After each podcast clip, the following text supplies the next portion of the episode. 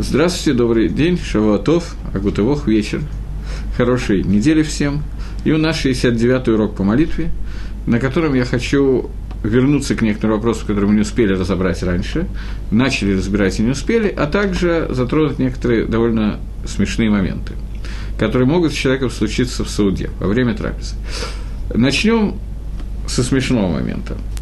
Человек, который шахах, забыл – и не благословил на хлеб. И внутри трапезы вспомнил, ой, склероз, я же на хлеб забыл благословить. Что ему теперь делать? Говорит Шульханорух, Шахах Вахаль Волоби Гамоци, человек, который забыл и кушал, и не благословил Броху Гамоци. Если не скар, если он вспомнил об этом быток Сауда во время трапезы, то Миварех, то он благословляет. Вымло, Мискар Адши и Гмер Саудату, а если он не вспомнит до сих пор, пока не закончит трапезу, Эйна Миварах, то не говорит броху. Теперь, это более или менее понятно. Брахот делится во время трапезы, брахот делится на два вида. Брахот перед едой и брахот после еды. Браха, о которой мы говорим сейчас, Берхад Амазон, это браха после еды. Она браха истории. Брахат, который брахот, который говорится перед едой, это брахот Драбанан, брахот, который установили наши мудрецы. Но несмотря на то, что их установили наши мудрецы, написано, что человек, который на Ане Бааламазе было броха, человек, который получает гано в, этом мире без брохи, он, нехорошо про него сказано. Он все равно, что обкрадывает, бриет, открадывает Всевышнего, обкрадывает людей и так далее. Поэтому понятно, что брахот мы должны говорить. И желательно еще знать, какие брахот говорить, об этом тоже надо поговорить. Но Кроме того, что знать, какие брахот, что делать в этой ситуации? Он забыл, ел без брахи, в середине трапезы выпил очередную рюмку водки и вспомнил, что он забыл сказать броху гамоцы. Что в этом случае делать? Говорит Шельханорах, что он должен заново сказать броху гамоцы, Шульханорах не говорит, должен ли он делать на Силат Даем. Если он знает точно, что он сказал броху на Силат Даем, и руки чистые, он в середине трапезы вспомнил, что после Насилат Даем он забыл сказать Гамосы, то ему не надо заново делать на Силат Даем, надо только говорить броху Гамосы. Если он вспоминает, что он на Силат Даем тоже не сделал, то можно руки помыть тоже, не так плохо. Теперь следующий момент. Следующий момент – это когда он закончил трапезу, больше не собирается кушать. И вот в этот момент перед Берхадом Азон он вспоминает, что Броха Хамоца он не говорил. Что делать в этот момент? Ответ очень простой. В этот момент не надо говорить Броху, поскольку это Броха перед едой, есть он больше не будет. Берхад Амазон говорит надо. Теперь следующий вопрос, более сложный. Честно говоря, этот вопрос, о котором я сейчас говорю, я думаю, что в религиозном, у религиозного человека будет встречаться крайне редко. Что-что, такой эсок – такой длинную процедуру, как началась еда, им броху эмоций и так далее, человек обычно не забывает. Другая ситуация. Он не помнит. Наверное, встречается еще реже, но тем не менее. Он не помнит, сказал он благословление на хлеб или не сказал благословение на хлеб, и он находится внутри трапезы, всего пять минут как кушал, половину буханки срубал, вторая половинка осталась, и он собирается ее тоже срубать. Шейла, должен ли он сейчас говорить броху хамоса или не должен сейчас говорить броху хамоса, как, при условии, что он будет продолжать кушать. Если он точно знает, что он забыл, мы договорились с вами, что он должен говорить броху хамоса. Теперь ситуация он не точно знает, он не помнит. Э, какой Дин в этом случае? Здесь вступает Дин, что он не должен благословлять, поскольку здесь вступает э, в игру такой клаль, такой принцип, принцип, который говорит э, Софик Медарабонан Лекула. Есть общий принцип, который я сейчас попытаюсь вам объяснить, он имеет отношение не только к брахот на молитве, это общий принцип в Торе. У нас все заповеди Торы установлен, делятся установочно на две группы. Есть разные деления, поэтому их можно делить на много групп, но то, что я сейчас имею в виду. Брох, э, митсвы, заповеди из Торы и заповеди от Рабона. Есть заповеди, которые нам установил Всевышний, и есть заповеди, которые установили наши мудрецы. И те, и другие для нас очень важны, но заповеди Истории и заповеди Рабона имеют разный галахический статус. Например, заповедь Истории у нас есть клаль, правило, софик дарайса лахумра. Софик Истории мы должны, легахмира, мы должны усложнить это. Что это значит? Что означает этот принцип софик мидарайса ле хумра?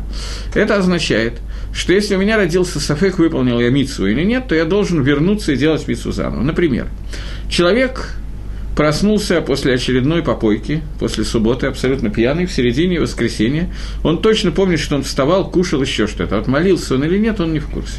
Надевал ли он филин на себя или нет, он не в курсе. Кроме ситуации, когда он был пьяный, может быть еще какая-то ситуация, по которой он не помнит, надевал он тфилин или нет, хотя трудно это представить. Какой день в этой ситуации? Надо ему заново надеть тфилин или ему не надо заново надеть тфилин? Поскольку заповедь тфилин – это заповедь истории, две заповеди истории, заповедь ручного и головного тфилина – это разные заповеди, то поэтому в этой ситуации ему надо тфилин надеть заново и так далее. Теперь следующий вопрос – Человек, э, мне сейчас в голову не приходит на, ни одна заповедь Дарабона, но наверняка есть некоторое количество заповедей Дарабона, поэтому мы сейчас какую-нибудь из них вспомним. Например, заповедь Дарабона на Силат Едаем – Человек не помнит, омывал ли он рук. Я пока не говорю про благословление на омовение рук. Я говорю просто, он не знает, делал он на Силат Идай или не делал он на Силат Идай. Посмотрел, руки вроде бы чистые. Он помнит, что в прошлом году в сентябре он их мыл. А вот мыл ли он перед этой трапезой или нет, делал ли он на Силат Идай, он не помнит. Какой Дин в этом случае? Должен он заново делать на Силат Идаем или нет? Галаха, что поскольку Насилат Едаем – это митсу Дарабонан, то поэтому он не хаяв возвратиться и делать Насилат Едаем. У него нет такого хиева, нет такой обязанности. Таким образом, мы познакомились с вами с клалем, с правилом. Я извиняюсь, если люди, которые меня слушают, этот клаль знали давно и так далее, поскольку я не устаю говорить, что я абсолютно не знаю аудитории, которая меня слушает, то я вынужден говорить некоторые вещи очень простые, а некоторые очень сложные. Меня это самого раздражает очень сильно, но ничего с этим я не вижу, что можно сделать. Так вот, мы познакомились с Клалем, обсуждаем сейчас Клаль, правила. Софик Дарайса, Софик Исторы Лехумра, Софик Дарабонан Лекула. Эта ситуация, которую мы сейчас обсудили, она может быть в двух случаях. Если я точно не знаю, надел ли отфилин и сделал ли она телат едаем, это первое обсуждение.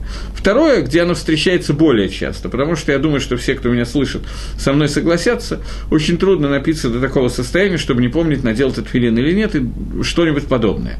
Но бывает ситуация, которая встречается очень часто, когда человек, например, надел тфилин, снял их – и в какой-то момент времени обнаружил, что на рцую тфилин есть какой-то изъян, который, может быть, делает эту рцую не кошерный. И, соответственно, тфилин, который он надел, не кошерный. Я не хочу сейчас подробно входить в лохот тфилин, но, например, в каком-то месте рцуя полностью, рцуя – это ремешок, который на тфилин, который наматывается на руку и на голову, что этот ремешок, эта рцуя, она должна быть черная, и это установлено Всевышним, Галохала Мойши Мессиной, Маширабейна получила это на Синай, а она, краска, которая над ней, сколупнулась. Сколупнулась таким образом, что делает ее после, и я не знаю, в какой момент она сколупнулась. В этой ситуации это будет Софик Дарайса. Я точно помню, что я надевал тфилин. Я помню, как я говорил, броху на тфилин. Но у меня есть Софик Дарайса, нужно ли сейчас Софик Исторы, нужно ли сейчас выполнить эту заповедь заново или нет. И мы паскним, что ספק דאורייתא לחומרא.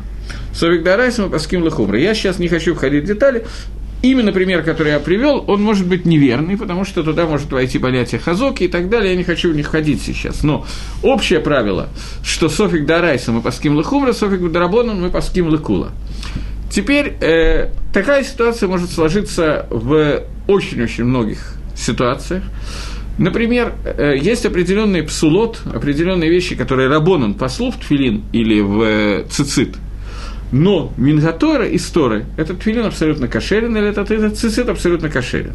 Надо очень хорошо знать эти законы для того, чтобы говорить на эту тему, поэтому я не буду входить в детали, о чем я сейчас говорю. Например, человек надел цицит, который из Торы стопроцентно кошерен. Но Медорабоном, может быть, Рабоном такой цицит запретили, а может быть, нет, у него рождается сафек.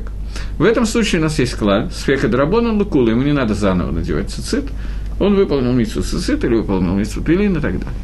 Тот же самый клаль переносится на брок. Я только хочу сказать, это уже меньше народу знает то, что я сейчас хочу сказать, что в этом правиле, о котором я сейчас говорю, свека дарайса лакула, э, лахумра, свека драмона лакула, софик сомнений из э, слов мудрецов мы толкуем всегда, облегчаем, а историю мы всегда махмирим. Этот клаль, это правило, шела, откуда оно возникло? Это установка Торы или это установка Рабоню? То есть, то, что, Тор, то, что мы говорим, что сомнения из Торы мы махмирим, мы усложняем, это так Рабаним сказали нам усложнить, или это сказал Всевышний нам усложнить, сказала сама Тора. Это Сафек, это, это Махлокис, спор между нашими мудрецами Рамбовым и Ражба, на которой написано много книг, например, вся первая Шмайса, часть книги Шав Шмайса, книги, которая написана исключительно по поводу того, как себя вести во время свекота, она вся написана на эту тему, какие есть доказательства того, другого, какие есть трудности на обе, на обе мнения. Но Рамбам считает, что Тора все, все сомнения, которые у нас есть из Тора, мы можем лагакель, а Рашба считает, что мы не можем лагакель, мы должны лагахмир, и это заповедь Торы, а Рамов считает, что это только заповедь Драбона. Другими словами, тот же Махлокис, для того, чтобы это было, мы выполнили миссу изучения Торы одновременно с этим. Другими словами, этот Махлокис можно сформулировать таким образом. То, что запретила Тора, то, что в Торе написано «не делай», это не делай стопроцентную вещь, но когда у тебя есть сомнения по этому поводу, то Тора этого не запретила. Или же Тора мне запретила не делать эту вещь, и когда я сомневаюсь в этой вещи, мне тоже Тора не разрешила ее делать. По Рамбаму, то, что Тора запретила, только это из Торы запрещено, все остальное можно. То, что я сомневаюсь, Тора не запрещала вообще. Рабона запретили, потому что понятно, почему я могу прийти к нарушению Торы. А по Ражбе сама Тора это запретила. Тора запретила то, что она запретила Мифураж, и все, где я сомневаюсь, тоже.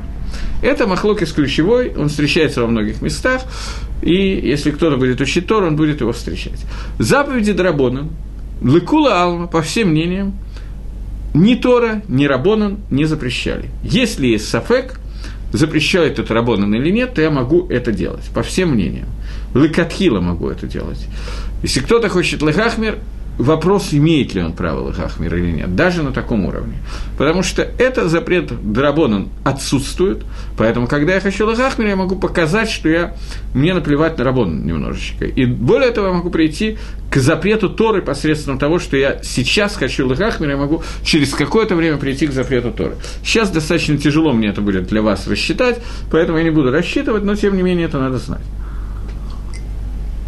Брахот, который мы благословляем – на пищу, все эти брахот – это установка мудрецов. Нет ни одной брохи, которая является брахой Мидарайса. Ни одной брахи. Есть даже брахот, который, может быть, установил Маширабейну. Или установил Яшо бен Нун. Брахот, который установлен в пустыне, когда Израиль шел по пустыне 40 лет. Вполне возможно. Но при этом сама броха, сам факт, то, что надо Ливарех, это такана Драбону. Это установление мудрецов. Поэтому в ней работает принцип сфека дарабонан ле кула. Поэтому, если я не помню, благословенно или нет, я могу лехакель. Так же, как если я точно не знаю, какую броху надо сказать на эту вещь, мне нельзя лакатхила этой брахи было говорить. Я сказал какой-то брох, а потом вдруг вспомнил, ой, оказывается, это ведь на самом деле совершенно не очевидно. Есть разные мнения, какое благословение надо говорить на ту вещь, которую я сейчас ем. Не на хлеб, на какие-то другие вещи. То в этом случае тоже работает принцип свека дарабона, лакула, и мне не надо заново говорить браху. Это общие правила. Здесь могут быть некоторые исключения, некоторые добавки. Галахот, брахот, они очень сложные, но я хочу дать общие клалим, общие правила, потому что иначе может возникнуть путаница для тех, кто миварых, и мне кажется, что это важная вещь. Теперь, чтобы немножечко разбавить Галаху, я вам расскажу Мидраш, который говорит о возникновении брохи. Сейчас мы узнаем, какой брохи. Когда Машир Абейну вместе с 600 тысячами мужчин от 20 и старше лет, некоторым количеством женщин, детей – и на каждого из мужчин приходилось по 90 ослов, говорит Гемора в трактате Пхойрос. Если вы посчитаете, я не могу сейчас это сделать, так вот столбик нужно, 600 тысяч надо умножить на 90. То есть порядка 5 миллионов 400 тысяч ослов было, вышли с ними из Египта, на каждом из ослов было Митуф Шелерец Митроем, самое лучшее земли Египта, имущество, которое они вывезли с собой, они были безумно богатыми людьми и так далее, но египтяне, как известно, отдали им очень много вещей, чтобы они только наконец вышли из Египта. Потом, правда, раскаялись, побежали их доставать обратно, погибли все в море, и все, что у них было, вынесено было на волны моря, евреи еще немножечко набрали. Так вот, э, ослов сейчас оставим в покое, но вот эта толпа из пары миллионов человек, которые вышли из Египта, они оказываются в пустыне, и через какое-то время у них появляются некоторые трудности э, материального плана. Золото есть, серебро есть, но очень кушать хочется. И вот они обращаются к Маширабойну с вопросом, что мы будем кушать. До этого еще был еще лучший вопрос. и возроптал народ к Маше, что пить будем. Когда они хотели воды, а вода оказалась горькая, вода стала сладкой и так далее, это мы пропустим сейчас.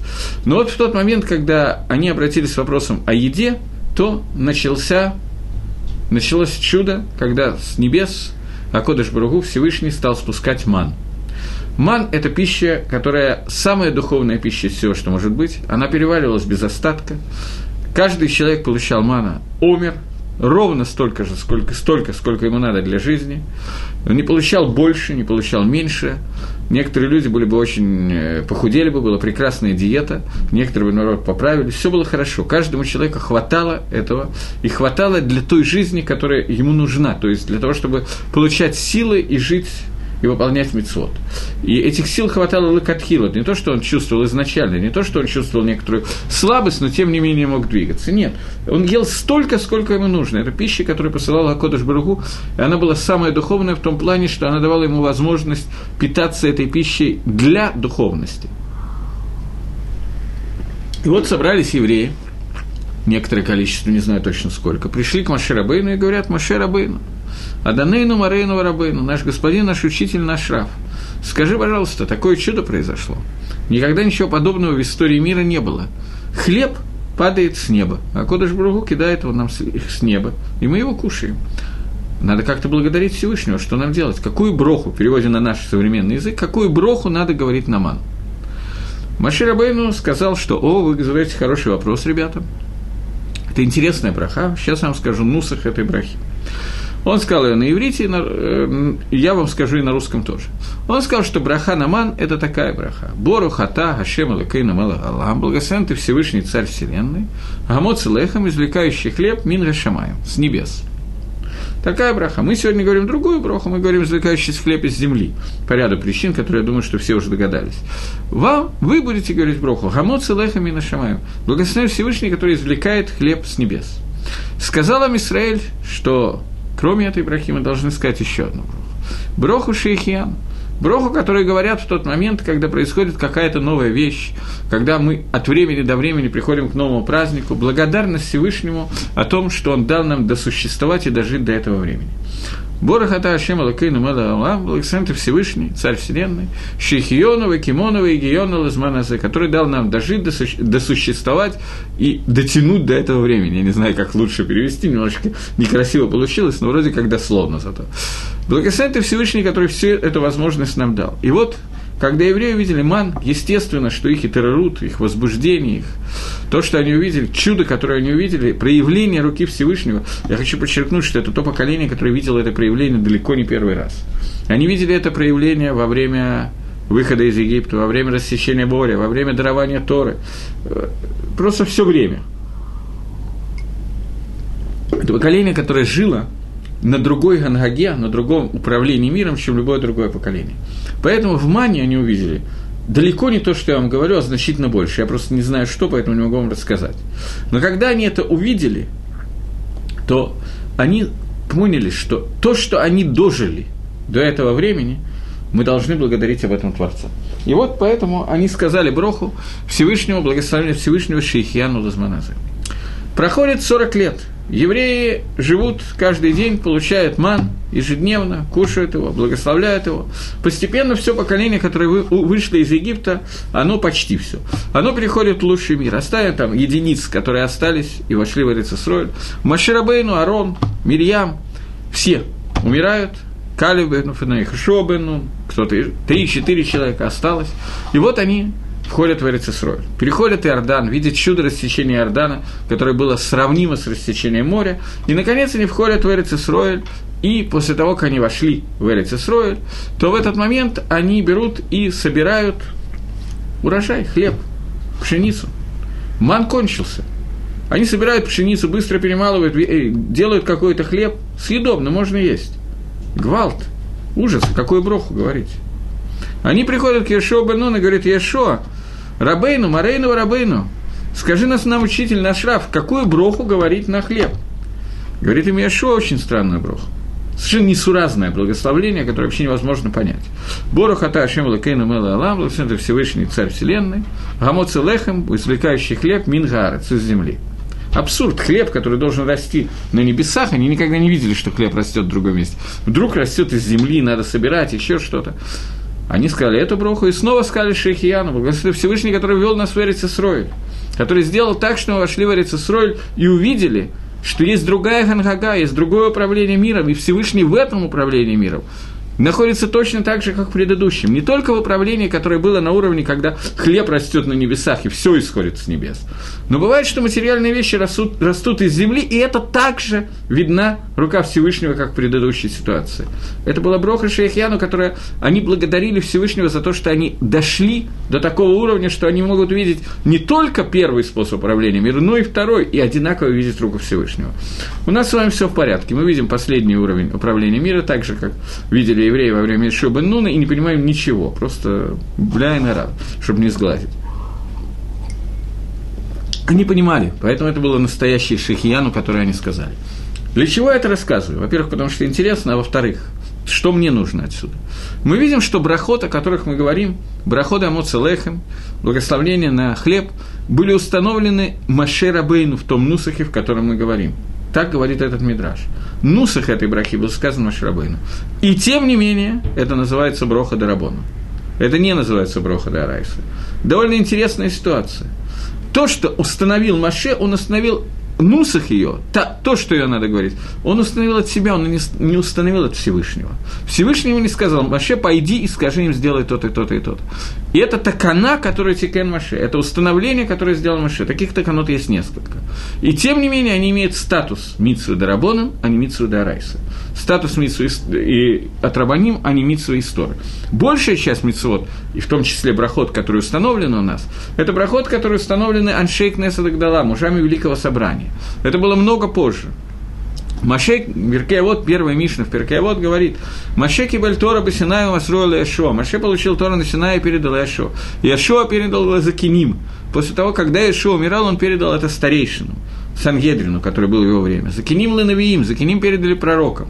Навиим Масру Аншейк Несадагдала. Навиим передали ее Аншейк Несадагдала, мужам Великого Собрания. Мужи Великого Собрания – это 120 человек, не надо путать с современным Кнессетом, пожалуйста, 120 человек, которые половина была, часть из них, я не знаю, половина это я от балды сказал, часть из них была пророками, часть из них была мудрецами, уже лишенными пророческого дара. Но это все люди, которые там были, это люди другого калибра, чем мы можем себе представить. И вот эти аншейк Несадах Дала, они установили большую часть примерно 90% всех таканот, всех установлений, которые есть у нас до сегодняшнего дня.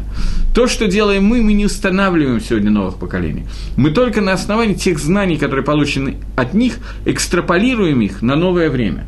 Таким образом, можем экстраполировать абсолютно все вещи, ну, лучше, если мы этого делать не будем, будут делать рабони в нашем поколении, но мы можем это сделать абсолютно на любые вещи. Таким образом, из того, как Маше Рабейну объяснил, какие работы разрешены и какие запрещены в субботу, Гигдир нам определил нам 39 работ, а вот Малаха, которые запрещены нам делать в шаббат, мы можем учить, что сегодня можно, а что нельзя делать с компьютером и с электричеством и так далее, и так далее.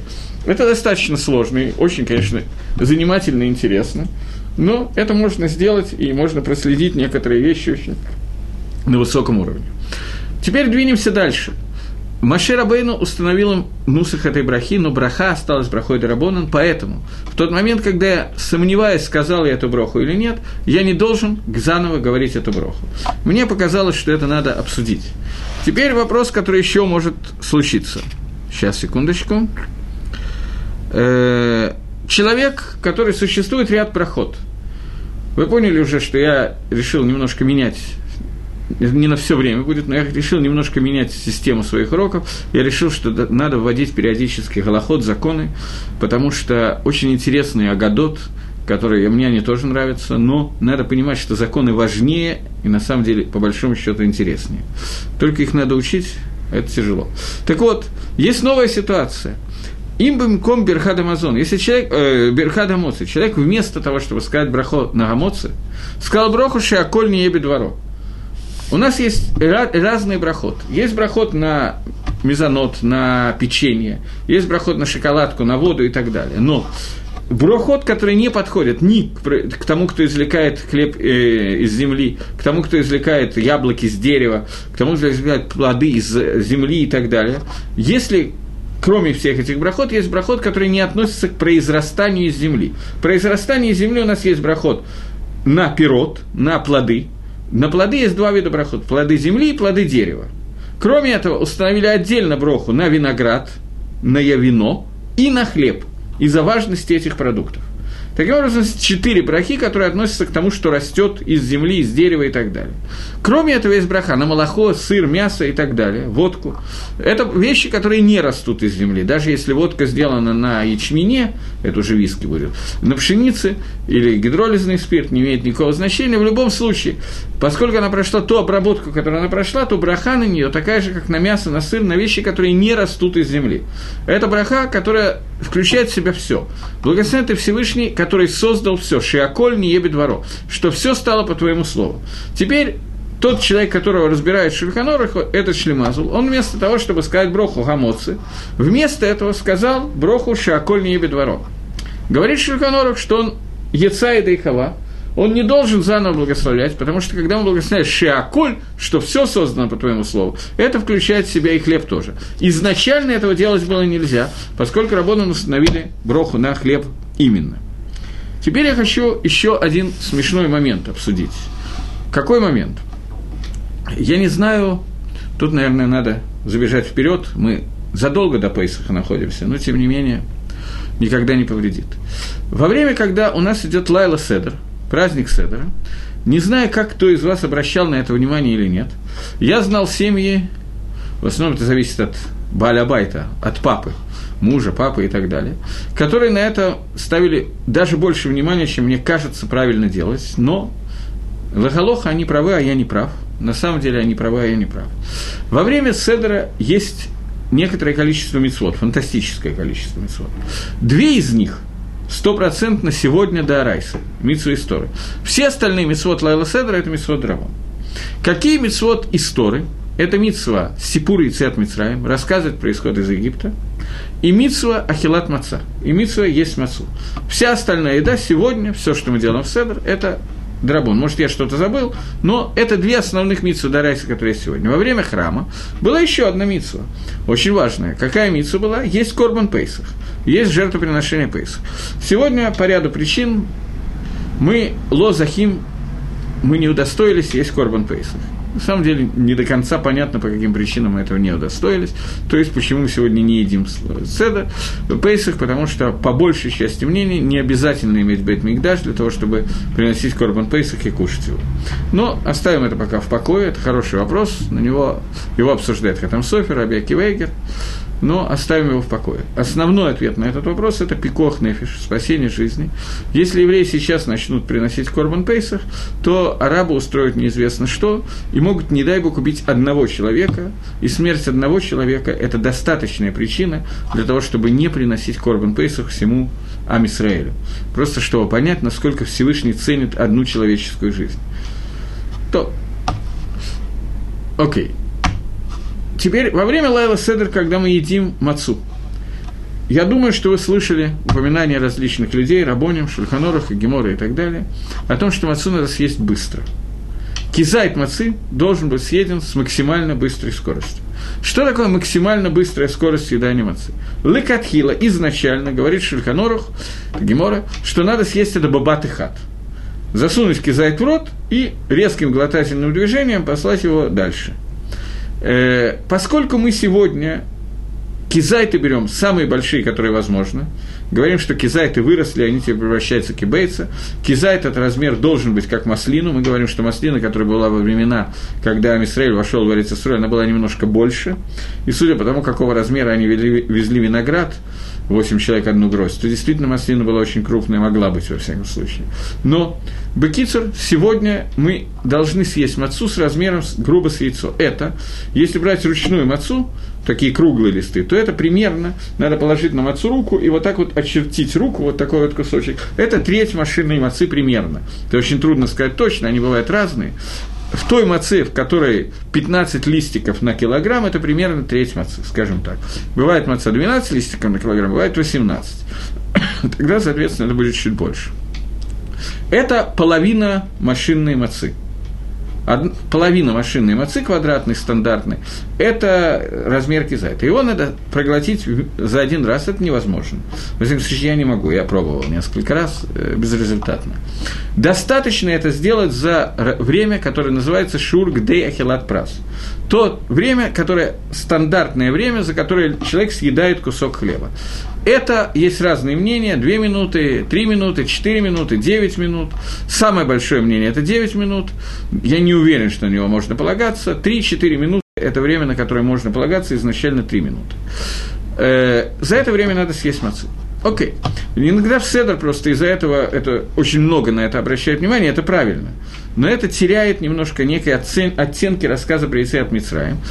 Поэтому, потому что за то же самое время нужно съесть марор, горькие травы и так далее. Это время ахилы. То есть, если я... Почему это надо сделать за это время? Мне надо объяснить себя. Почему надо сделать за такое короткое время? Почему я не могу это сделать за более длительный срок? Причина этого очень простая. Причина этого состоит в том, что если я делаю это за более длинный срок, это не называется еда, это лот дерих ахила. Это не обычный способ еды. Человек не растягивает еду на часы, он может трапезу сделать на 3-4 часа, но при этом какое-то количество он съедает сразу. Если нет, то это не называется еда, и не выполняем заповеди Вахалта. Мы не выполняем заповеди Ешь. Теперь, возникает вопрос. Человек, который в будний день, не в тот день, о котором, э, не в Пейсах, съедает э, хлеба, изначально знает, что он будет есть хлеба меньше, то есть хлеб он съест кизайт, кибейцу, то, что установили наши рабоны. Но он знает, что он съест это за очень длинное время.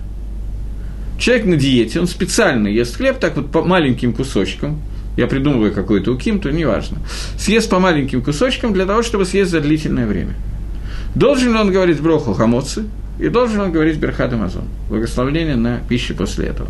То есть он не ест ни одного кизайта за шиур, за время, где Ахилат прас. Э, в Мишнебруре есть на эту тему некоторые противоречия, некоторые стира. Мишнебрура сама пишет, что он должен говорить броху Хамоцы и броху э, э, ну, Беркат Амазон. А в Шарацин приводит, что не должен. Игра с Мойши – Пасак, что не надо говорить Берхад Амазон в этом случае. И Броха Хамоца тоже неверна в этой ситуации, поэтому он говорит, что человек, который говорит Броху Амоца, он должен лить кавен с самого начала, иметь в виду, что один кизайт он съест быстро. Что такое быстро? Игорь Смойши пишет, что нельзя опираться на время 9 минут, надо есть за 3 минуты.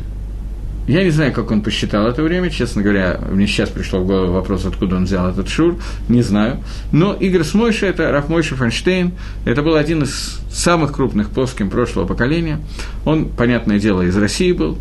Вот, он приехал в Америку, в Нью-Йорк, я не знаю, в 20-х или начало 30-х годах, поселился в Нью-Йорке, и с ним был такой случай. Он там открыл Ешиву, он стал самым крупным поском. С ним был такой случай. После того, как он туда приехал, после этого дали разрешение выезд из России человеку по имени Рав Арон Котлер. В будущем основателя и первому ראש ישיבה ישיבת Лейквуд, который до сегодняшнего дня является самой крупной ешивой в мире. Три тысячи человек там, когда дикое количество. Не одно здание, уже много. Вот. Рав Арон Котлер, у него был ספק, у него было сомнение, куда ехать. В чем было его сомнение? У него было два ученика. Один из них я не знаю, ученик или друг Рафмойш Фанштейн. И второй – это Равшах. Э, Равшах был в это время в Эрицесройль, э, Раф Ванштейн был в это время в Америке. И оба приглашали его и говорили, что нужно восстанавливать Тору. И тут, и тут нужно делать настоящую Тору, и шивот и так далее. Он сделал гораль, жребий, который называется гораль Гагро, жребий Вильнюсского Гаона. Я не буду подробно описывать, в чем он состоит. Должна быть определенная то есть вопрос, который мы не можем решить мисвора, есть и там, и там плюсы и минусы, то в очень определенных случаях можно бросить такой жребий. Что такое жребий? Жребий на иврите есть два слова – гораль и пур. Пур – это от слова пурим, происходит от слова пур. Гораль неважно, в Йом-Кипур тоже. Йом-Кипурим – это тоже связано со словом «пур», потому что у него бросается жребий, какой козел идет ко Всевышнему, какой козел идет наоборот. Мы об этом уже говорили перед Йом Кипуром, я не буду сейчас возвращаться. Это одна из причин, по которой Йом Кипур, он кипурим, как пурим, потому что и там, и там присутствует жребий. Не единственная причина. Так вот, есть такая история, рассказанная в книге Иошуа. Когда Иошуа вошел в Эрицесройль, то, двинувшись завоевывать Ерехо, Ерехо было очень укреплено, и завоевать его было очень тяжело, они, он принял обед, весь Израиль приняли этот обед, что они не возьмут ничего из того, что принадлежит жителям Ерехо. После того, как Ерехо было отдано в их руки, со всеми историями, которые наверняка слышали, трубление в шафар, семь раз обходили, семь дней, потом по один день в шаббат семь раз и так далее, рухнули стены Ерехо, после чего они, я даже катался на верблюде по стенам Ерехо, случайно, правда, не, не, не, не подумайте, что я хотел кататься, но верблюд меня решил прокатить. После этого, как стены Ерехо упали, они захватили Ерехо и был один человек, который взял от Херема то, что запрещено брать, то есть какие-то вещи из Ерехо. Трудно было удержаться, золото, бриллианты, тяжелые металлы и так далее. Очень важно, нефть, наверное. Вот, и после того, как он все это сделал, после этого в следующей битве, битве за Ай, погибло 36 человек. Ешо спросил Всевышнего, как это понимать. А Кодыш Бару, который ведет свой народ завоевывать Эрицесройль, Почему произошло такое, такие вещи, что люди погибают? Ответил Всевышний, что были люди, которые взяли от Херима, были люди, которые взяли, то сделали Авейру, взяли от запрещенного. Весь Израиль, Мюравим Забезе, весь Израиль является Аравим. Аравим – это гарантами друг за друга, поэтому пострадал весь Израиль. На самом деле, если вы подумаете, что в огромной битве с завоеванием города пострадало 36 человек, но это считалось как совершенное Амисроль же не потерял тот уровень к душе святости, на которой он находился. Еще бы он спросил, кто взял от Херима, кто этот человек. Ответил Всевышний, что я перед тобой э, доносчик? Что за дела такие, что за вопросы? Брось жребий. И наши комментаторы задают вопрос, что значит брось жребий? А что жребий покажет? Жребий может показать только одно. Что, упадет на, на орла решка э, или на решку монетка. Что это дает? Был такой анекдот, когда студент пришел сдавать экзамен, и сдавая экзамен, у него, значит, перед ним вопросы и ответы. По американской системе надо писать «да», «нет», «да», «нет». Первый, второй. Он смотрит, ничего не знает. Он решил ничего, вынул монетку, начал, значит, и быстро галочки. Все сделал самым первым – Спрашивает экзаменатор, еще есть время? Да, говорит, еще очень много, вы можете продолжать писать. Он опять вытаскивает монетку и опять. Экзаменатор спрашивает, а что вы делаете? Уже, говорит, уже запомнил. Я, говорит, перепроверяю. Так вот, э, Ешо бен Нун получил распоряжение бросить жребий. И вещи, которые говорят нашим форшам, абсолютно непонятны. Ашем отказался ему назвать имя человека, сказал, я недоносчик. Что покажет жребий? Кто решает, на орла или решку упадет монетка? А Кодыш Барагу, Всевышний благословен будет он. Так если Всевышний будет решать этот вопрос, так скажи. Такой-то, такой-то взял от Херем. Все равно ты скажешь. Ответ на этот вопрос очень простой. Всевышний учил нас Дерри Хэрис, что даже тогда, когда необходимо сказать какую-то гору, какие-то нехорошие вещи, надо это сделать самым вот таким вот идеальным способом, наименьшим, с наименьшими потерями. Поэтому по жребию Ишо узнает, кто взял от Херема. Жребий Гагро – это жребий Вильнюсского Гаона. Берется Танах определенного издания, все издание Танаха, и определенным способом листает наугад, листается 7 раз то, 7 раз это. Есть определенная система этого, перелистывания. После чего седьмой посук на той странице, которая у тебя открылась, указывает ответ на вопрос. Я не пробовал бросать, э, э, бросать Гагро, думаю, что у меня ничего не получится, но не стал экспериментировать. Но Раф Арон Котлер сделал этот научный эксперимент. Он попросил Всевышнего ответить ему, куда ему ехать, в Америку или в Эрицисроль. Гораль выпал на такое предложение в Торе, в книге Шмот, которое говорит, «И сказал Всевышний Аарону, пойди навстречу к Маше в пустыню». Америка в то время было место, где не было никакой Торы, и евреи ее называли Мидбаром, пустыней. И вот жребий показывает «пойди к Маше». И он поехал к Рафмойшу Франштейну, Рав Арон Котлер, и основал Ишиву Лейквуд, и вся система литовских Ишив Америки основана фактически Рафарон Котлером, она выросла из Ишиват Лейквуд. Рафмойш Ванштейн тоже основал одну маленькую шиву, где он был Рошишивой, но основное его занятие – это посок Гадор. Он был главным посоком всего поколения, к нему обращались с любыми вопросами, и он давал ответы на любые вопросы.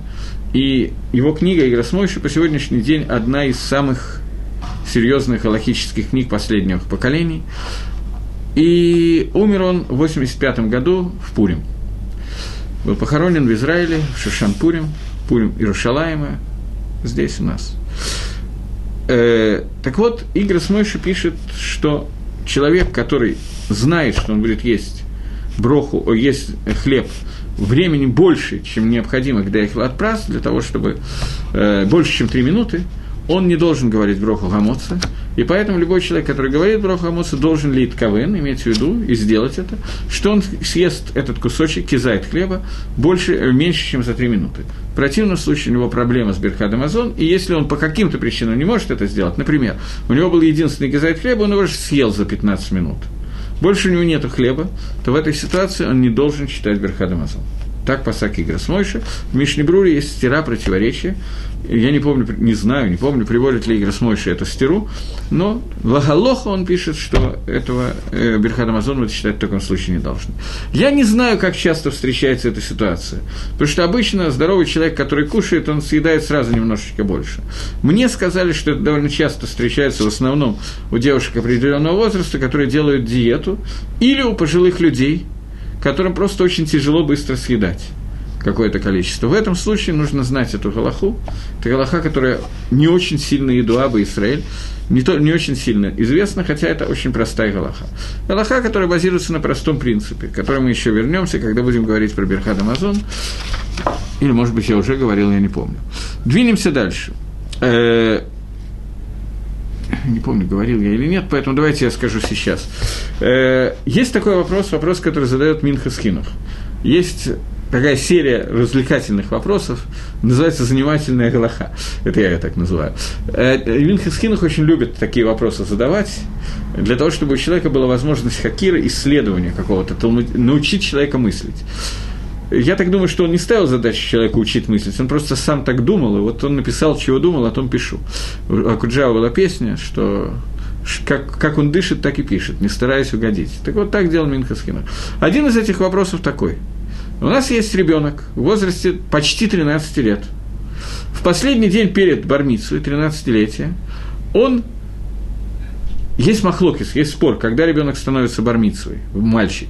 В 13 лет, в день рождения, э, то есть как только начинается день в Цейткахове, с выходом звезд, или в зависимости от того, когда он родился. Родился в 3 часа ночи, в 3 часа ночи. Родился в 8 утра, в 8 утра. То есть Шатарамбама, что бармицу идет по часам. Не по дням, а по часам и растет ребенок там не по дням, а по часам, это Шатарамбам, а не Пушкин, это обман. Так вот, Рамбам считает, что бармицу решается в зависимости от того времени, когда ребенок родился. Поэтому получается такая ситуация, это особенно хорошо для Махмирим, для тех, которые хотят Лагахнер. Ребенок, который прочитал э, Шма Исроэль вечером в бармицу, а через пять часов после этого Бармицу по Рамбаму, потому что Цейд Каховин были сейчас, а в три утра, например, в три ночи он, он родился. В таком случае есть Махмирим, который, я этого не делал, который будет детей, бармицу, чтобы он прочитал Шма, потому что Шма, который он прочитал до этого, это был Шма только Мидарабоном, как ребенок, который читает сейчас Шма Дарайса. Ему нужно прочитать Шма Дарайса, он только что стал пять минут назад бармицей. Нельзя, да, все...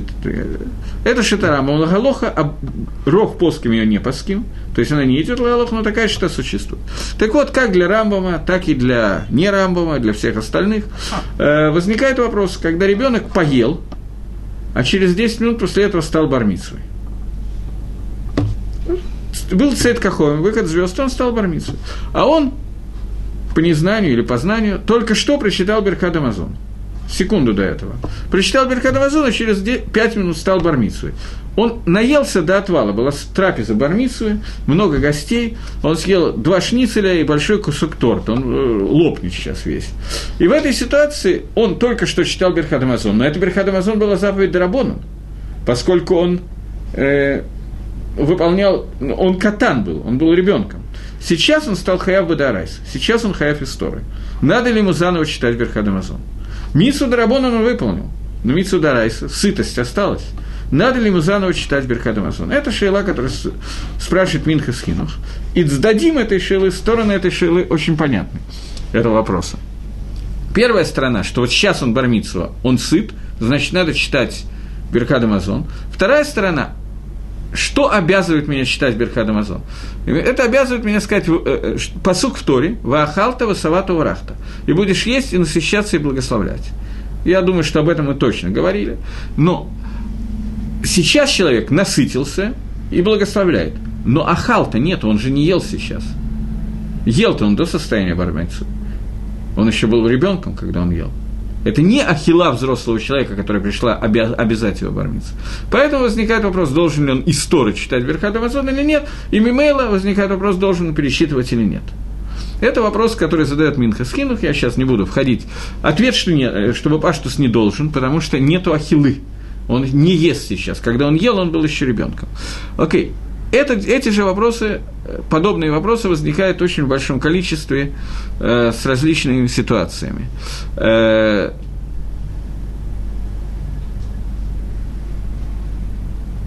сейчас, я забыл, для чего именно с брахой Гамоца я хотел это сказать.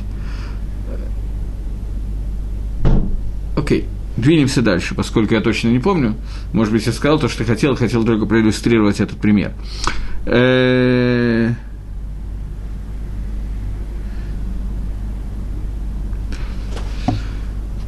Теперь еще несколько голоход, и мы кончаем с брахой хамоцы и возвращаемся к Берхадамазону.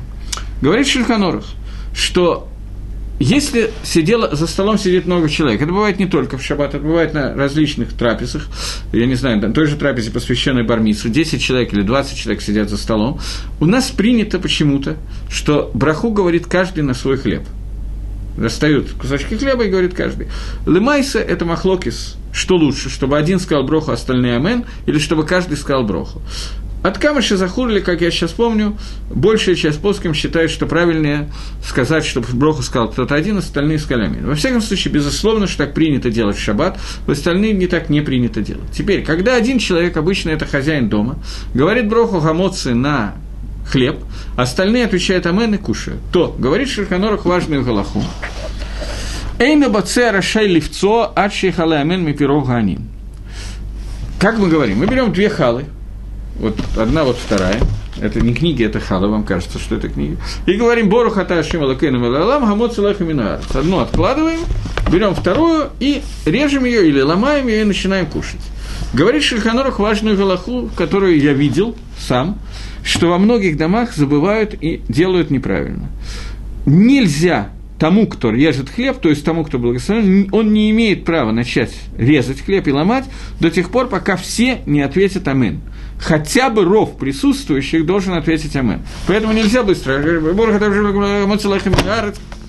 Надо дождаться, когда закончится «Амин». Если есть много людей, то, то надо, чтобы ров сказали амен. Амен это занимает несколько, я не знаю, две секунды, я не могу точно измерить, или меньше секунды. Но, тем не менее, у нас есть люди, которые со сверхскоростями работают и не ждут этого момента. Это неправильно. Потому что в этой ситуации те, кто не успели сказать амен во времени, когда было сделано пция, они мавсидим, они теряют броху. Он-то ничего не мавсид, кроме амена, но это делать нельзя. Э, сейчас одну секундочку я хочу Естественно, что когда каждый благословляет для себя, то то, что я сказал, не имеет никакого значения.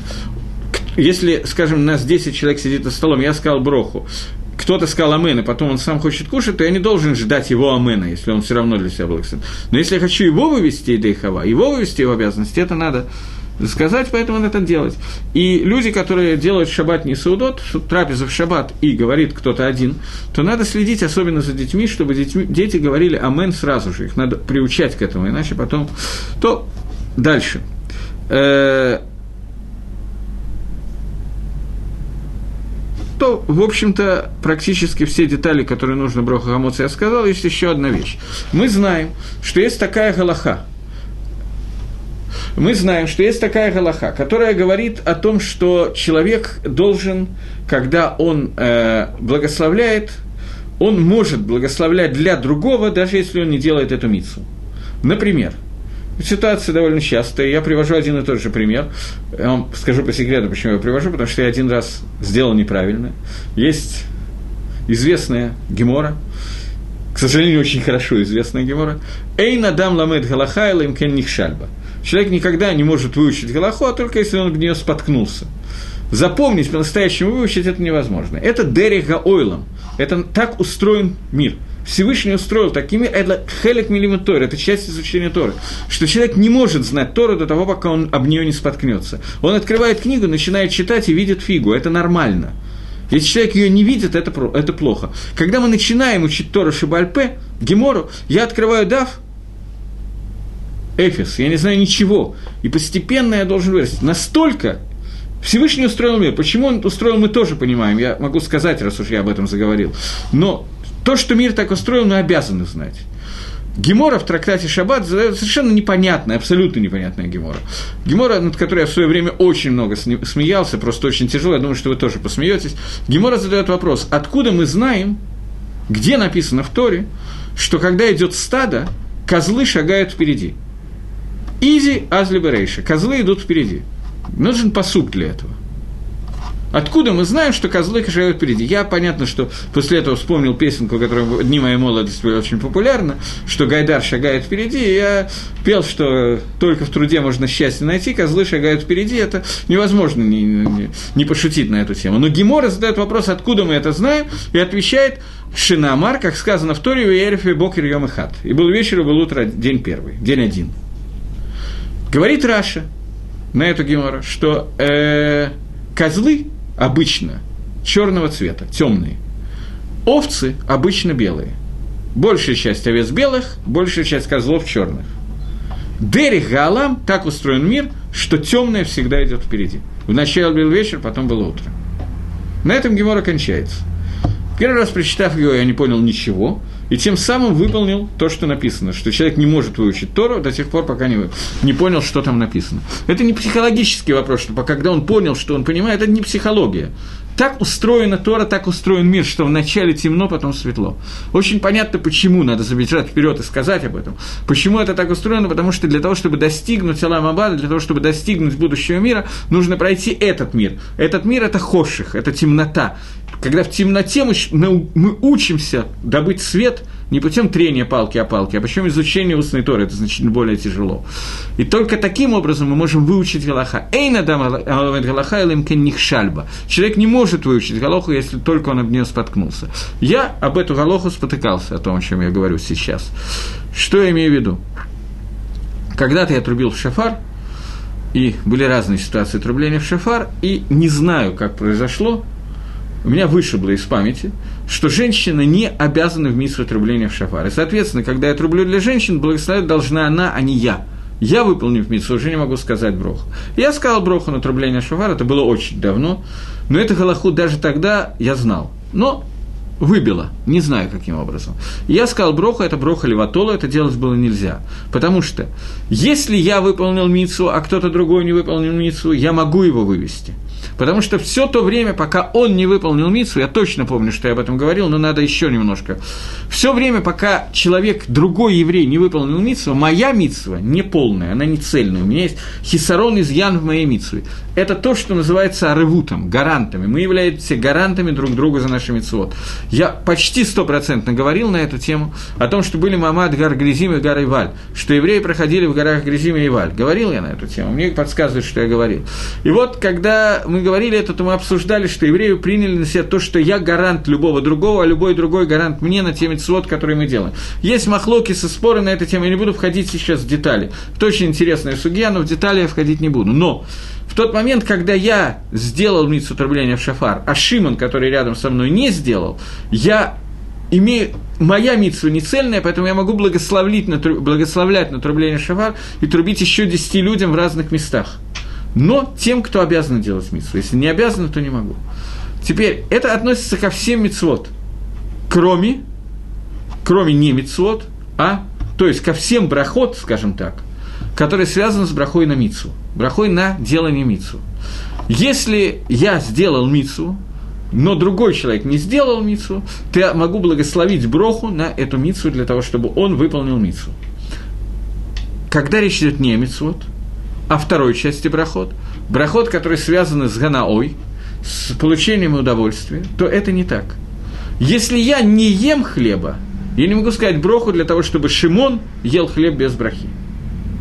Это нельзя сделать, потому что броха хамоца – это браха на удовольствие, а не на мецвод. Это разница между этими двумя брахотами, двумя видами брахот. Но здесь есть одно исключение. Бывает ситуация, когда я могу сказать броху хамоцы, не едя хлеба, или броху на вино, не пья вино, а другой будет пить вино, и он выполнит миссу. Какая ситуация может быть в такой? Где это может случиться? Если у кого-то есть идеи, то мы ждем с нетерпением ваших ответов. Но пока вы думаете на эту тему, я сразу же отвечаю. Ответ на такой вопрос очень простой. Когда я делаю кидуш, я был в синагоге, и в синагоге сделали кидуш, и я поел и выполнил миссу кидуша. Я прихожу домой, и мои домочадцы не выполнили миссу кидуша. Я читаю кидуш для них. Поскольку браха на вино, часть кидуша, часть брахи на мицу, то она работает одна, выступает как э, в двух лицах как электрон, который одновременно имеет квантовую и волновую структуру. Также браха. Она браха на мицу и браха на удовольствие. Поэтому одной брахой я могу вывести две вещи, удовольствие и мицу, поэтому могу вывести кого-то другого в этой брахе, даже если я не пью. В всяком случае, мнения такие есть. Я не сто процентов уверен, что это по всем мнениям. У меня есть некоторые сомнения на эту тему, на тему иглы Италии, на эту тему. Но не будем входить в детали. Во всяком случае, шита такая, мнение такое есть сто процентов. Э, броха гамоцы, есть мнение, что гамоцы, на гамоцы можно делать тоже кидуш, если нет вина, и в такой ситуации это может быть возможно. Но в стандартной ситуации мы должны знать, что вывести другого гамоца я могу только если я сам ем. Если я не ем, я не могу. И поэтому Шульханорах пишет, даже в шаббат, когда он, хая, когда он обязан кушать хлеб – то он не должен говорить броху для товарища, браха гамуцелехем, если сам он не ест. И нельзя ему благословлять для других, несмотря на то, что если он не пробует этого хлеба, а только в одном месте. Есть одна митсва, которая пасак Шульханорах, я вам сказал, что это может оказаться еще в одном месте, но Шульханорах пасак, мы сейчас обсудим это, Шульханорах пасак, что есть одна единственная в мире ситуация, когда я могу сказать броху хамоцы, а сам не кушать. Это в Лайла Седер на мацу. Потому что ахилат маца – это митсу дарайса по всем мнениям. Поэтому, если сам я уже выполнил митсу мацы, а рядом со мной сидит человек, который, например, не может разговаривать, илем, у него какая-то травма на языке, он не может разговаривать, то я для него могу сказать броху хамоцелахаминарец, он, слушая ее, даже не отвечая «мен», он выполняет мицу и после этого может кушать мацу, и я его вывел. Только в маца в лайла решен в Пейсаха, и брахат яин на кидуш в лайла и, и, и днем и ночью. Это две брахи, которые я вам уже сказал, которые даже если я не, не пью вино и не ем мацу, я могу сказать. Э, теперь я добавил, что для тех, кто делает кидуш на хлеб в место, где нет вина, во второй суде это достаточно принято делать, в, в некоторых местах в России нету вина, нету водки, не, не на что сделать кидуш. В России кидуш можно сделать на водку, если нет вина. В Америке на виски. Но но вторую суду желательно это делать именно на водку или на виски, а не на хлеб. В первую суду я оговорился раньше. В первую суду в этой ситуации можно делать на хлеб, во вторую есть мнение, что нет.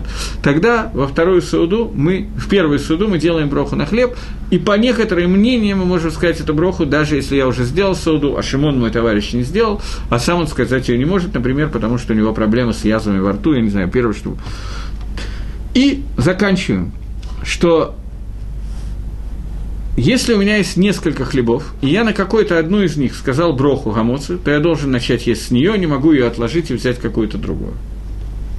Это важный ньян.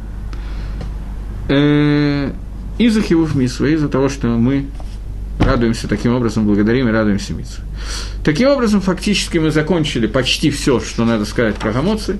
Теперь, если у меня на столе есть несколько сортов хлеба, то я беру тот сорт, который наиболее мишубах, пшеничный, а не ячменный, я не знаю. Эла им кен, только если я больше люблю ячмень, чем пшеницу, тогда мы идем за хавивутом, за любовью, но так в обычной ситуации я беру именно пшеничный хлеб, белый, а не черный. Если я люблю больше черный, то можно черный и так далее. Окей, я думаю, что на этом можно более или менее закончить урок. И до новых встреч в эфире. Всего доброго. Хорошей недели.